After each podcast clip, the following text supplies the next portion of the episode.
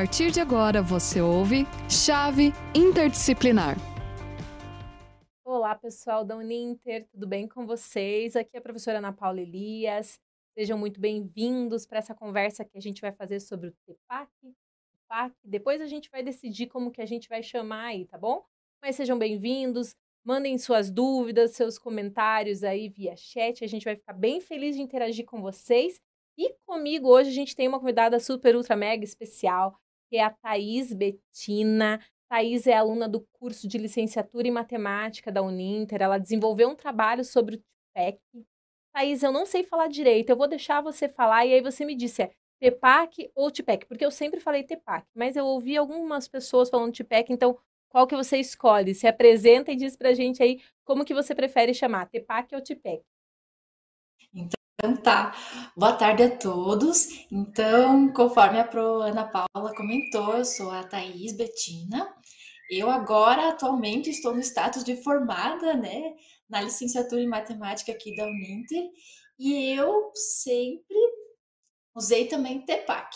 É, é claro que o inglês ali, o português se misturam, mas eu, eu prefiro o TEPAC, prof. Tá certo, então. Olha só, gente. Então, a Thaís já é formada. A prof já tá falando aluna de licenciatura, Thaís. É que assim, uma vez prof, sempre prof. Tu tá no meu coração, minha aluna, mas a Thaís agora já é minha colega de trabalho. Professora de matemática, egressa da Uninter. Então, seja muito bem-vinda. Muito obrigada por aceitar esse convite para falar desse trabalho que você desenvolveu. A Thaís desenvolveu um trabalho para o TCC dela e esse trabalho até se ampliou para uma submissão num trabalho de uma revista, tá lá no processo de avaliação. E ela tem desenvolvido aí uma pesquisa bem legal que ela vai comentar com vocês. Mas antes, Thaís, da gente falar sobre a sua pesquisa propriamente dita, vamos falar um pouquinho do TEPAC, já que você prefere falar assim. Eu também prefiro e a gente vai manter desse jeito, tudo bem? O pessoal que fala de outro jeito, não nos levem a mal, mas é porque a gente fica mais à vontade, então a gente vai usar esse termo aí. É, importa que é a sigla, T-P-A-C-K. Falei certo, né, Thaís? Tá certinho essa sigla. Então, Thaís, me conta um pouquinho. Vamos conversar um pouquinho sobre o que é o TEPAC, como funciona, de onde surgiu. Depois a gente vai falar sobre a sua pesquisa, tudo bem? Tudo certo.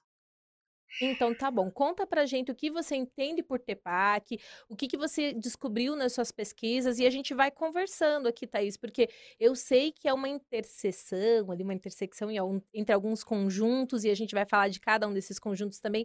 Fala um pouquinho pra gente, Thaís, e a gente vai conversando aqui sobre isso. Eu quero ouvir um pouquinho você. Certo. Ok, então. Então, pessoal, o TEPAC aqui que a gente está comentando, a, como a professora mencionou, essa sigla ela significa o conhecimento tecnológico e pedagógico do conteúdo. Como assim? Né? É, é para quem é da matemática, talvez esteja bem familiarizado com o termo interseção, né? que é uma junção ali, digamos assim, de conhecimentos. Então, conhecimento tecnológico pedagógico do conteúdo. Conteúdo, quem é professor de matemática, obviamente, né, gosta ali, entende o conteúdo matemática.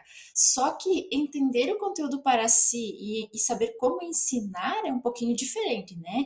Então, o, o conhecimento de conteúdo é conhecer a matemática. O conhecimento pedagógico é como ensinar matemática. E o conhecimento tecnológico é conhecer tecnologia, conhecer. É claro que tecnologia né, é um conceito mais amplo, que tem a ver com vários artefatos que a gente usa no dia a dia, mas Tecnologia digital, então, é o celular, é o computador, é um software, é ali dentro da matemática um GeoGebra, né? E aí, como aliar tudo isso? Como utilizar a tecnologia para ensinar? É mais ou menos essa ideia. Perfeito, Thaís. Então, gente, a Thaís já resumiu aí, bem resumido, o que é o TEPAC, para vocês entenderem. A gente vai falar um pouquinho aí do surgimento dele, é só para contextualizar mesmo, porque a Profiana gosta de falar, né, Thaís? Qualquer coisa você me corta aqui, porque senão a gente vai até às 5 da tarde e vai ter espaço ainda para o nosso programa. Então, olha só, gente. Então, são três é, vertentes do TEPAC. Né? Ele, ele, é a junção dessas três vertentes. Então, conhecimento do conteúdo, conhecimento pedagógico e conhecimento tecnológico, que a Thaís já falou. Vamos falar bem devagarinho de cada um deles, só para a gente entender um pouquinho mais em relação ao conhecimento pedagógico, por exemplo eu, enquanto professora, Thais, enquanto professora, precisa compreender os processos pedagógicos que acontecem dentro do contexto educacional que a gente está inserida. Então, quais são os conhecimentos pedagógicos que a gente tem? A gente tem que saber como fazer uma avaliação, como aplicar uma avaliação, a gente tem que entender diferentes processos de avaliação, a gente tem que entender sobre currículo, diretrizes curriculares, a BNCC, as leis, todas essas é, questões que envolvem a educação como um todo. Então, isso é um conhecimento pedagógico. Também engloba aí é, metodologias que a gente vai utilizar. Então, eu tenho que saber de tendências educacionais contemporâneas, seja para matemática, português, geografia, independente. Apesar de, da Thaís e eu sermos da área de matemática, isso aqui é para todas as áreas, tá bom, gente? A gente vai puxar a sardinha para nossa área, porque é a nossa é, é, é o nosso local de conforto, tá bom? Mas isso serve para todos. Então, o professor tem que ter esse conhecimento pedagógico. Inclusive, foi lá proposto por Schumann, o conhecimento pedagógico, conhecimento do conhecimento, conhecimento do conteúdo. Conhecimento do conhecimento foi ótimo, né? Já estou falando de outro assunto aqui. Mas, enfim, gente, então, conhecimento pedagógico é isso, você saber os processos educacionais que você vai executar enquanto docente, certo? Depois tem o conhecimento do conteúdo, que a Thais até deu um exemplo ali sobre interseção, quem é da matemática vai saber o que eu estou falando é, em relação ao TEPAC, mas é isso mesmo. Pensa nos conteúdos matemáticos que você tem que explicar para os seus alunos na educação básica, ou até no ensino superior, se você quiser utilizar o TEPAC. Pensa no conhecimento pedagógico, é, conhecimento de conteúdo relacionado à língua portuguesa, à biologia, quais são os conhecimentos de conteúdo específicos dessas disciplinas. E aí o professor precisa dominar esses conhecimentos para poder utilizar em sala de aula. Então, existe uma relação entre o conhecimento pedagógico e o conhecimento de conteúdo. Essa relação já existe há um tempo bem grande até, com, comparado com essa relação com esse terceiro item, que é o conhecimento de tecnologia. Conhecimento tecnológico aí proposto pelo TEPAC. Então, assim, o conhecimento tecnológico tem relação com o uso das tecnologias digitais. A Thais bem colocou que tecnologia aí é tudo, mas a gente está falando agora da parte moderna aí, que é da nossa contemporaneidade, que é o conhecimento tecnológico relacionado ao uso de tecnologias digitais. Então, o professor tem que ter isso também. Olha só quanta coisa, Thaís. O professor tem que ter bastante coisa aí, hein? Então, olha só, gente. Conhecimento tecnológico é o saber utilizar a tecnologia sei utilizar um computador, coisas básicas. A gente não estamos falando de programar, de você abrir o teu computador e formatar, não, mas saber utilizar uma planilha de Excel, saber utilizar o PowerPoint, saber utilizar um software. Então, isso é o conhecimento de tecnologias voltando, voltado para tecnologias digitais. E aí o TEPAC é a interseção desses três conhecimentos. Então, conhecimento de conteúdo, conhecimento pedagógico e o conhecimento tecnológico. Essa interseção deles três é o TEPAC. Mas um detalhe que eu vou falar aqui um pouquinho, e aí eu vou deixar a Thaís continuar. Ele, o professor tem que saber utilizar esses três é, de uma maneira junta, assim, é, de maneira simultânea, mas também pensando na situação local regional na qual está trabalhando. A Thaís vai trabalhar lá com os alunos dela de um jeito, eu vou trabalhar com os meus alunos de outro, usando tecnologias digitais, o conhecimento do conteúdo e o conhecimento pedagógico. Tô certa, Thaís? Sim, Sim, com certeza. A, a lei, né, que nem você comentou, prof, a, já é algo bem complexo, porque já tem três conhecimentos aliados aí, mas não é só isso. Ainda assim, tem a questão do contexto. Então, uh, eu ensinando aqui na minha, pro, pro, pro contexto onde a minha escola está inserida, é, é uma coisa diferente, né, de outro local. Então, realmente, sim, uh, é bastante coisa para o pro professor entender, né, e poder aplicar. E é por isso que quando eu quando eu precisei, né, enfim, quando era preciso fazer o TCC, eu resolvi pesquisar sobre isso, porque uh, hoje em dia, né, os nossos alunos eles estão muito envolvidos com a tecnologia, eles estão sempre no celular. E aí, como é que eles podem? Aí, talvez alguém, né, possa dizer, ah, uh, né? Eles eles estão sempre no celular e tal, só usam o celular para algo, enfim, não usam para algo bom, não sei, né? Como é que a gente pode fazer com que eles entendam que o celular, que a tecnologia também tem tem, a gente pode estudar, a gente pode adquirir conhecimento através dessa tecnologia e como tornar a aula mais interessante, porque Uh, como a gente mencionou ali, a gente vive num mundo agora de muitas mudanças, eles estão ali dentro do, do celular vendo um monte de coisa a todo momento, aí vai lá para a aula e encontra ali daqui a pouco uma tecnologia mais antiga, que é o quadro, ah, eu tenho que copiar e, responder, copiar e responder, talvez sempre aquela coisa monótona. Então, como o professor pode trazer a tecnologia para a sala de aula de uma forma que ela faça diferença, né? integrando a tecnologia e não apenas inserindo, porque tem diferença. Se eu usar um celular, um computador para desenvolver a minha aula do mesmo jeito, apenas substituindo o quadro, né? Talvez aí não seja a melhor forma de trazer a tecnologia para a sala de aula. Então, como o professor pode fazer diferença de verdade e tornar a aula mais interessante? Isso me, me instigou a saber mais sobre o tema. Bom, se é esse conhecimento, se é o TEPAC que me proporciona conseguir integrar a tecnologia de fato, então eu quero saber mais sobre ele. Foi esse motivo também que me fez pesquisar sobre isso. Perfeito, Thaís. Então você veja, ela se motivou a pesquisar sobre esse assunto porque ela identificou que os alunos dela ali, da região onde ela estava, e se a gente falar só da região dela, a gente está sendo mentiroso aqui, porque na verdade a gente tem até alguns autores aí que já falam que os alunos são nativos digitais, em relação aos de celular, que é uma extensão do corpo do ser humano. Então, como que ela, enquanto docente, pode inserir tecnologia de maneira eficaz em sala de aula? Então, a proposta. Eu ia até perguntar, Thaís, por que, que você se motivou a pesquisar sobre esse tema, mas ela já falou a resposta. Thaís, antes da gente continuar falando do TEPAC, eu quero dar boa tarde aqui para Lisandra, professor Guilherme, professor Marco, Roberto, Elcio, Jefferson, a professora Flávia Tuchek também tá, coordenadora do curso das, da área das exatas, está participando aqui com a gente. O professor Daniel e o professor Elcio colocou assim, ó, parabéns, Thaís, pela conclusão do curso, pela pesquisa tão significativa em seu TCC. Então, parabéns, Thaís, pelo desenvolvimento da pesquisa. E quero pegar um gancho aqui no que a Thaís falou em relação ao uso dessa tecnologia que precisa ser eficaz, que precisa ser significativo. Então, quando a gente fala de conhecimento de, de, de conteúdo, conhecimento pedagógico, parece que já está intrínseco nas licenciaturas, na formação dos professores. Conhecimento tecnológico, a gente é algo novo. Por mais que não pareça novo, gente, acreditem, é novo. Eu me formei, não vou falar aqui o ano para não entregar a minha idade, mas enfim, a gente nem falava do uso de tecnologias. Lá em 2005, eu me formei em licenciatura em matemática, a gente não falava de uso de tecnologia em sala de aula. A gente falava de conhecimento de conteúdo, de conhecimento pedagógico, mas conhecimento tecnológico não apesar de tecnologia ser lá o lápis, a caneta também, as tecnologias digitais que trouxeram esse pensamento sobre o conhecimento tecnológico. Então, hoje é muito mais falado, é algo assim muito recente e não parece tão recente porque muda muito rápido.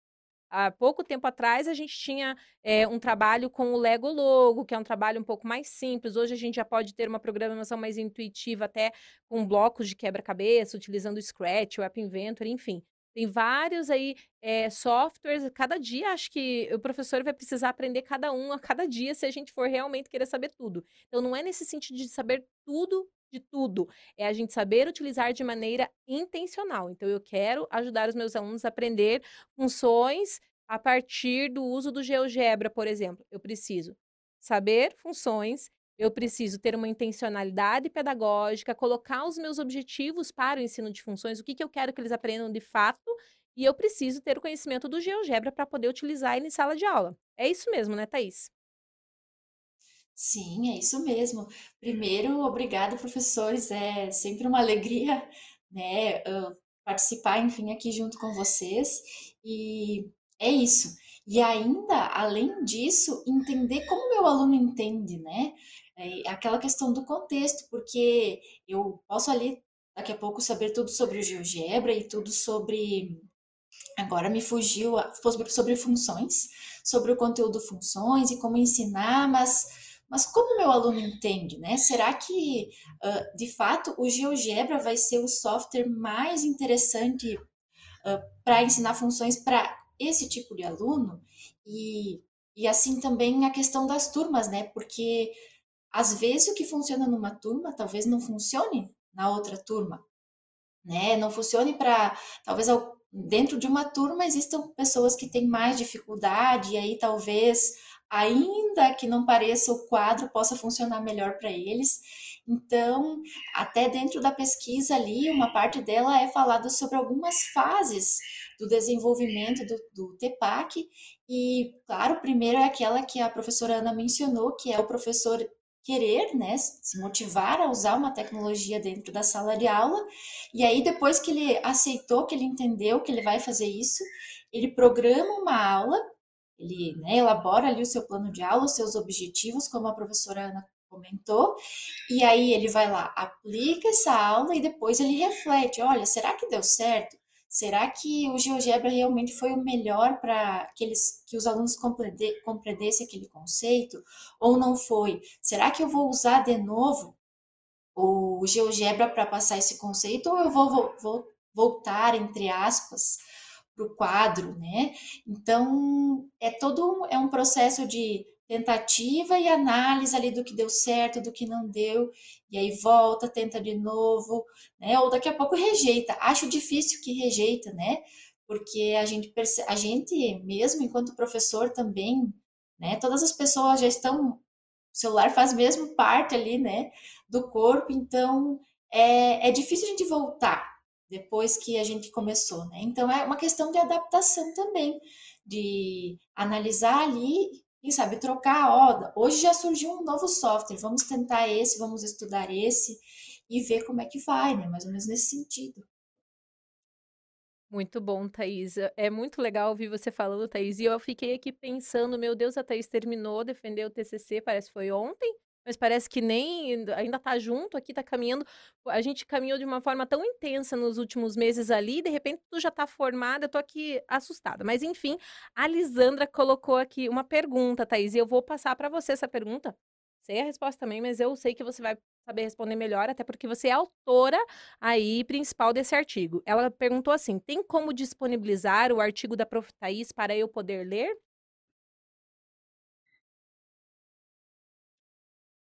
Então, prof, uh, eu acredito depois da publicação, quem sabe?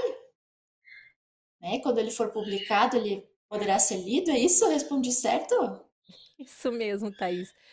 Lisandra, deixa eu contar para você. A Thaís escreveu para o TCC e aí depois ela é, deu uma continuidade, ampliou, adaptou para uma revista. Ele está no processo de avaliação, inclusive ontem a Thaís me mandou uma mensagem de que a avaliação foi concluída, agora está no processo ali de editoração, ainda está no limbo da editoração, mas é que esses processos são um pouquinho mais devagar. Mas com certeza vai ser disponibilizado para vocês depois, tá bom? A gente vai deixar publicado aí em alguma rede social, por aviso, enfim. Você fique atento aí que a gente disponibiliza depois. Thaís, então conta pra gente um pouquinho sobre esse processo da tua pesquisa. Você já disse pra gente qual foi a motivação que você teve, mas como aconteceu essa tua pesquisa? Eh, que tipo de pesquisa você fez para poder ter esse conhecimento tão amplo sobre o TEPAC que eu tô aqui é, só babando em você falando, Thaís? De verdade, conta pra gente como foi. Então, prof, esse conhecimento também, né, claro, agora eu vou explicar, né, da onde ele saiu, mas assim, desde já, né, agradecendo também a todo o seu apoio, porque a gente, sim, eu vou contar para vocês, né, eu como uma pessoa ansiosa que sou, desenvolver um trabalho dessa, dessa magnitude, uh, com algo que eu não estava acostumada foi bastante desafiador. E o apoio da professora Ana, sem dúvida, foi essencial para que eu pudesse me desenvolver e talvez estar tá aqui falando assim hoje, né? Então, desde já também agradecer. Mas essa pesquisa, então, né, a forma como eu realizei ela foi uma pesquisa de revisão bibliográfica. Então, o que, que é isso? Não é uma coleta de dados né, na escola, enfim, é analisar o que os autores vêm vem, vem falando, né, vem mencionando nos artigos disponíveis nas plataformas de pesquisa, enfim. Então, qual foi a plataforma que eu usei? Foi o Google Acadêmico. Por que o Google Acadêmico? Porque ele é muito parecido com o Google, que a gente, o navegador, né, que a gente costuma utilizar para fazer outras pesquisas, enfim, ele tem uma gama muito grande de artigos. Então, se você acessar o Google Acadêmico hoje, colocar algumas palavras-chave de uma forma ali específica, entre aspas, enfim, sobre os termos que você está pesquisando, né, e os termos que eu utilizei né, TEPAC, tecnologias digitais, ensino de matemática, enfim, você vai lá, vai clicar e vai encontrar vários artigos que têm relação com esse tema. E aí depois, né, geralmente, dependendo do, do, do, tema que você vai pesquisar, você vai encontrar talvez, sei lá, 200 artigos, muitos artigos. E aí você vai ter que utilizar uma metodologia para filtrar tudo isso e, e ver quais você vai analisar. No meu caso, apesar do... A professora Ana mencionou uh, alguns minutos atrás a questão de que um modelo que deu base para o TEPAC surgiu lá em 1984, o modelo TEPAC surgiu em 2006, então 2006 já é um tempo considerável de onde estamos, e ainda assim, quando fui pesquisar sobre o tema, surgiram apenas 40 títulos ali no Google Acadêmico. Então, poucos, né? Ah, comparando a outros temas, por exemplo. E aí, depois que eu, que eu encontrei esses 40 artigos, mas aí será que eu vou ter que ler esses 40 artigos e colocar eles todos no meu trabalho? Não, a gente encontra uma forma ali de filtrar e em relação a alguns, né, utilizando alguns métodos. E aí, o que acontece? Assim, a, os professores tinham noção de que a tecnologia ia ser, uma hora ou outra, ela ia adentrar o espaço da escola, mas assim, não, não, não se tinha muita certeza de quando isso ia acontecer, a coisa estava indo até que veio a pandemia. E aí, a forma que se encontrou de seguir as atividades, apesar da gente sabe que né, não foi da mesma forma, não teve o mesmo, não atingiu os mesmos objetivos, mas que deu para continuar o ensino nesse período foi utilizando as tecnologias. Então, aí que foi o boom do negócio. Então, nesse momento que as tecnologias adentraram de fato ali a sala né, com mais força a sala de aula, então começou a se pesquisar mais sobre o tema. Então resolvi, eu resolvi né, filtrar as pesquisas para os últimos dois anos. E aí desses, desses 40 trabalhos, diminuiu para 14. Aí dos 14, então eu vou ler o título, vou ler o resumo, vou ver o que mais se encaixa ali com o que eu quero descobrir, com os meus objetivos. E aí eu encontrei alguns trabalhos que, porque o que acontece? Eu não investiguei o TEPAC em todas as modalidades de ensino, digamos assim.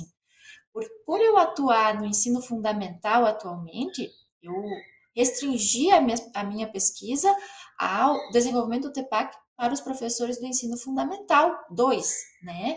Então, um trabalho ali que tenha surgido sobre o TEPAC no ensino fundamental 1 ou no ensino médio ou na, na educação superior, ou uh, em outras áreas do conhecimento, porque, como a professora Ana muito bem comentou, a gente está falando da matemática porque é a nossa área, mas esse conhecimento deve ser aplicado às outras áreas, né?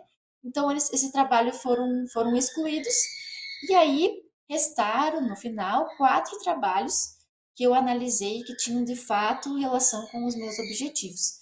E aí eu fiz a leitura desses trabalhos, coloquei no meu artigo né, um, uma espécie de resumo, né, sempre de acordo com os meus com os objetivos que eu tinha no meu artigo, eu fui lendo os trabalhos que eu selecionei e vendo como a partir daqueles trabalhos que eu selecionei eu podia responder os meus objetivos. E aí percebi, né, cheguei algumas, de acordo com o que os autores colocaram ali, eu cheguei a algumas conclusões sobre como desenvolver o TEPAC mais ou menos nessa linha, certo, Profiana? Perfeito, Thaís. Ela explicou detalhadamente aí o passo a passo do processo da pesquisa dela. Ela mostrou para a gente também a, a, de onde surgiu essa necessidade por entender sobre o TEPAC. E eu achei bem legal que a Thaís falou, pontuou aqui, que existem ainda poucos trabalhos publicados sobre o tema, apesar dele não ser tão recente especialmente no Brasil, né, gente? Quando a gente faz essa pesquisa a nível nacional, ele não é tão difundido, por isso que a gente achou importante trazer a pesquisa da Thaís aqui para ela falar. Thaís, o Miller colocou o seguinte, ó. Ele, ele falou, ele fez uma. Não foi pergunta, tá? Foi um apontamento. O TEPAC é um quadro teórico muito interessante, com certeza, gente. Se você pensar em quadro teórico, você tem que pensar em, em, em diferentes é, teorias, então, teoria do conhecimento, teoria pedagógica, teoria do, do tecnologia faz a junção disso e ainda pensa na situação loco-regional que a Thaís já tinha comentado anteriormente. Colocou até que ele tem é, artigos é, publicados já baseado nesse, nesse tema. E o Felipe fez uma pergunta aqui, Thaís. Ó, é possível dizer que um professor que domina o TEPAC deve possuir uma expertise que combina um especialista de uma área, um especialista de tecnologia e um educador experiente? Foi bem claro? Se precisa que eu leia de novo? Se precisar, eu faço novamente Acho a que sim. leitura. Deu tudo bem? Você pode comentar? Ah, eu acho que faça novamente a leitura, se possível, prof. Tá bom, então vamos lá. É possível para. dizer que um professor que domina o TEPAC deve possuir uma expertise que combina um especialista de uma área, um especialista de tecnologia e um educador experiente? A gente pode dizer dessa forma? E aí o Miller ele coloca assim, ó, de maneira geral, os autores entendem o TEPAC como um conhecimento específico para os professores. É um conhecimento para os professores, com certeza, Miller, mas eu entendi o que o Felipe quis dizer. O professor ele tem que estar em três frentes diferentes. É isso? É isso mesmo, né, Thaís? É isso mesmo. Então, gente, então o professor ele tem que ter de fato essa expertise de um especialista da área, porque ele tem que ter o, o, o- a compreensão do conteúdo, conhecimento do conteúdo, a gente chama de, pelo TEPAC, a gente chama de conhecimento do conteúdo, e aí ele tem que ter a compre- compreensão, conhecimento das tecnologias digitais e também o conhecimento pedagógico, aliado esses três, uma pessoa só, mas são três expertises diferentes que o professor precisa dominar para trabalhar com o TEPAC de maneira excelente, né? Com excelência em sala de aula. Thaís, deixa eu te perguntar uma coisa. Agora, pensando que você já está em sala de aula, depois de fazer a pesquisa sobre o TEPAC, você conseguiu identificar na sua prática que você utilizou eh, esse quadro teórico, como citou, bem citou Miller aqui, você utilizou ele de maneira eh, mais tranquila em sala de aula? Porque eu imagino que você já utilizava as tecnologias, você não tinha esse, essa compreensão, talvez, da teoria. Diga para mim como foi depois de você fazer o trabalho, se alterou a tua prática, se aprofundou, como foi quando você estava em sala de aula? Então, ah, quando eu, eu comecei a atuar, né, foi um pouco antes de começar o trabalho. Eu, você começa, é algo, você vai se adaptando, né? Porque como o colega mencionou ali nos comentários, né? Ah, olha só toda essa expertise que o professor tem que ter, e ainda dentro de uma sala lidar, de sala de aula lidar com a questão da indisciplina, né? Em como envolver aqueles alunos agitados e tudo mais. Então, quando eu comecei, eu estava buscando ali formas diferentes, aí não consegui, não tinha ainda essa ideia. Então, fiz o trabalho, né, através do, da pesquisa, através do que os autores analisaram e concluíram, verificaram, analisaram planos de aula, as propostas ali de, de grupos de professores dentro da, ali da região deles, enfim, eles, eles entenderam que o desenvolvimento do TEPAC é algo bastante complexo e que leva tempo. Né? Por quê? Porque a gente está falando de professores que são pessoas, de alunos que são pessoas. Então, é um trabalho com pessoas. O professor tem a sua maneira de ser, o aluno tem a sua maneira de ser, tem a intencionalidade que o professor tem sempre ao ensinar. Então, por isso é um conhecimento que leva tempo. Então, o que, que acontece? Esse ano, na minha prática, eu até, em, agradeço também a direção da minha escola que permitiu, né, de acordo com o contexto ali da nossa escola e com o, o que a gente tem disponível, a gente possui hoje na escola os Chromebooks. Né? Não sei se vocês conhecem, mas ele é um notebook um pouquinho mais pequenininho, né? E o sistema operacional dele ali é, é relacionado ao, ao Google, né? E aí eu tenho utilizado esses computadores dentro da sala de aula ao invés de, de levar talvez as coisas para o quadro e explicar, porque o que eu percebo, os meus alunos na faixa etária em que eles estão, se eu ficar aqui talvez que nem agora nós estamos falando ali por alguns minutos já, eles não eles não conseguem ter foco durante todo esse tempo. Então, a minha a estratégia que eu tenho utilizado esse ano é eu produzo um material, eu coloco esse material no Google Sala de Aula, os alunos acessam e ali dentro vai tendo ali um texto e vai tendo perguntas que eles têm que ir respondendo.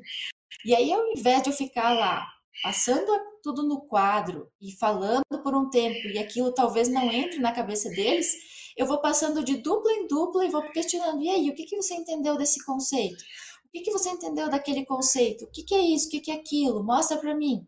E vou questionando eles, para eles ter uma postura de ter que acordar, digamos assim, e responder, e ler, e prestar atenção no que eles estão fazendo. Só que essa questão do tempo é muito evidente, essa questão de que desenvolver o TEPAC leva tempo, porque eu tenho percebido que para alguns alunos não tem funcionado direito essa, essa, essa metodologia. Então, eu já vou ter que ali fazer aquela parte da reflexão e alterar um pouquinho.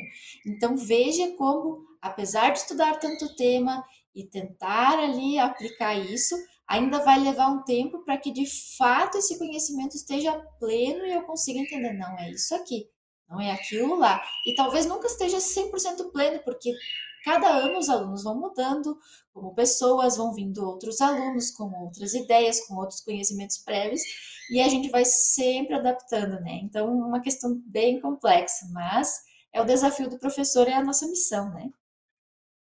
Perfeito, Thaís. É muito gostoso de ouvir você falar. Muito legal ver tu, a tua prática, saber um pouquinho dessa prática. E o que a Thaís falou aí é, em relação à adaptação, os alunos vão mudando e a gente vai mudando também, né, Thaís? A gente vai identificando outras coisas, a gente vai adquirindo novos conhecimentos. Esse processo de reflexão docente acho que é bem pertinente e importante. Quero agradecer, Thaís, por sua participação. Vou deixar você fazer a sua última fala, se você tiver alguma coisa para terminar, porque, gente, passou muito rápido. Falei que a gente podia ficar até umas 5 horas conversando, né, Thaís? Você tem alguma coisa para ponderar para a gente finalizar? E aí depois eu finalizo. Não, de fato, prof, eu acho que assim, a gente poderia realmente ficar falando até, que nem você disse, até às 5 horas, porque teria muita coisa para falar sobre os autores, sobre que eles mencionaram, que foi concluído ali. Então, assim, uh, como os colegas comentaram ali, eu acho que vamos, vamos aguardar ali a plão ser efetivada e aí todo mundo vai poder ter acesso e ver tudo que, né, ler ali na íntegra o artigo e poder descobrir mais sobre esse tema, né? Como a gente comentou, acho que fica aqui o gostinho de quero mais, né? Para que vocês que estão assistindo, que vão assistir ainda, pesquisem mais sobre o tema, tentem entender e tentem uh, né, melhorar a prática de vocês também. Então, aqui fica o meu agradecimento especial à Prof. Ana. É, muito do que eu sou hoje tem relação com todo o apoio dela e, do, e da equipe da Uninter. Então, muito obrigada a todos de coração e fico à disposição né, para falar mais sobre isso sempre que, que que possível, né? É um tema muito interessante, muita coisa aí para pensar, para discutir. Perfeito, Thais. A gente que agradece você por sua disponibilidade, pelo trabalho que desenvolveu, por sempre agir com essa excelência aí e a maneira como você explicou ficou muito claro. Eu acho que quem não conhecia o TEPAC passou a conhecer a partir do que você já colocou e saber um pouquinho da sua prática foi bem interessante. Eu quero, antes de dar tchau para todo mundo, agradecer cada um que ficou aí com a gente, mas colocar aqui, ó, que o professor Jefferson escreveu, que pesquisa fantástica, Thaís. O Miller colocou, obrigado pela excelente participação, Thaís. O professor Elcio também, parabéns. A Lisandra agradeceu. O Jefferson, o Marco, o professor Marco também, parabéns. Então, Thaís, muito obrigada. Eu quero agradecer a todos que participaram, gente, e a gente se vê aí em outros momentos e quem sabe daqui um próximo tempo aí a gente vem falar sobre um outro tema que a Thaís pesquisou e publicou também. Não é mesmo? Um abraço para vocês e até uma próxima.